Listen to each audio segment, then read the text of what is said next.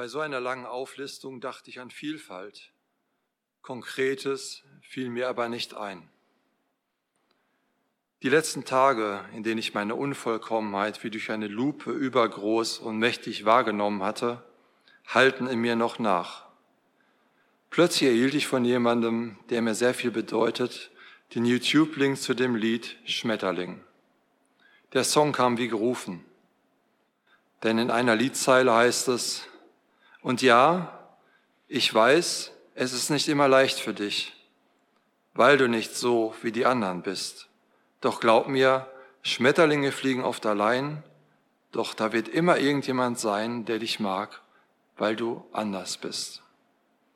Als ich das Lied hörte, stiegen mir die Tränen in die Augen und in mir rastete etwas ein. Ich erinnerte mich an meinen ersten Schultag und daran, dass sie bereits als Kind anders war.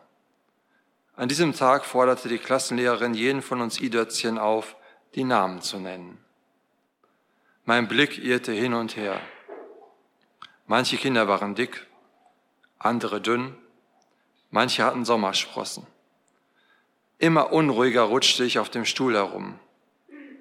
Der Aha-Moment, in dem ich mir den Namen zu einem neuen Gedicht, Gesicht eingeprägt hatte, wechselte sich mit der Frustration ab, ihn wieder vergessen zu haben. Ich wollte doch wissen, mit wem ich von nun an jeden Schultag im Klassenzimmer hocken würde. Jedes von uns Kindern brachte seine eigene Geschichte mit. Man sagte, Lisa sei schüchtern, Sandro ein Schläger, Wendy fleißig, Jan ein Streber. Was man so sagte, gewann an Bedeutung, wenn es von jenen verkündet wurden, die beliebt waren.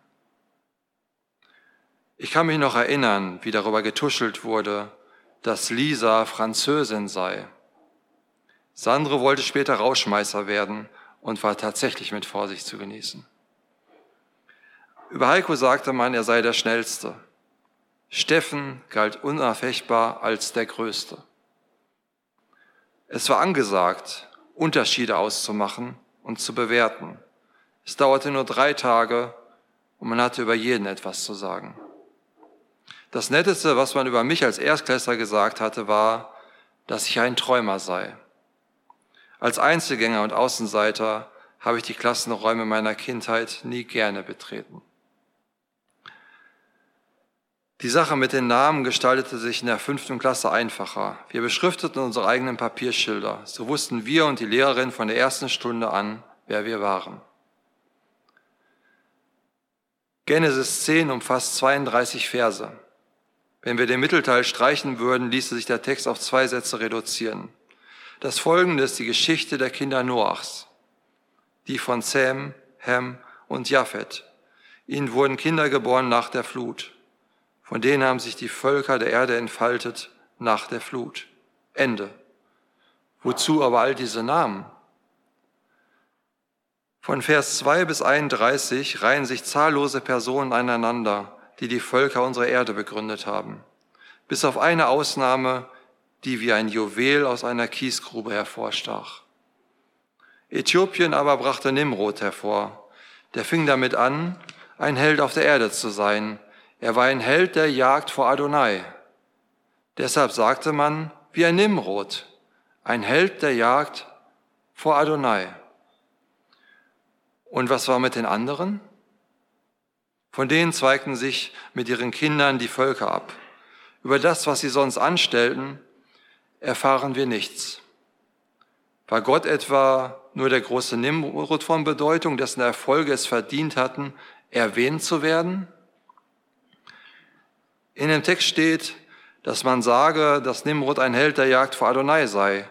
Aber warum steht dort nicht einfach, Nimrod war ein Held der Jagd?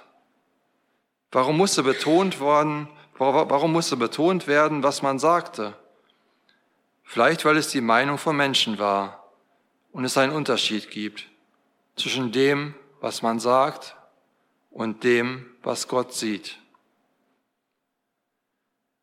Bei Gott hätte ich gerne den Klassenraum betreten. Mir gefällt der Gedanke, dass wir alle in einem riesigen Klassenzimmer sitzen.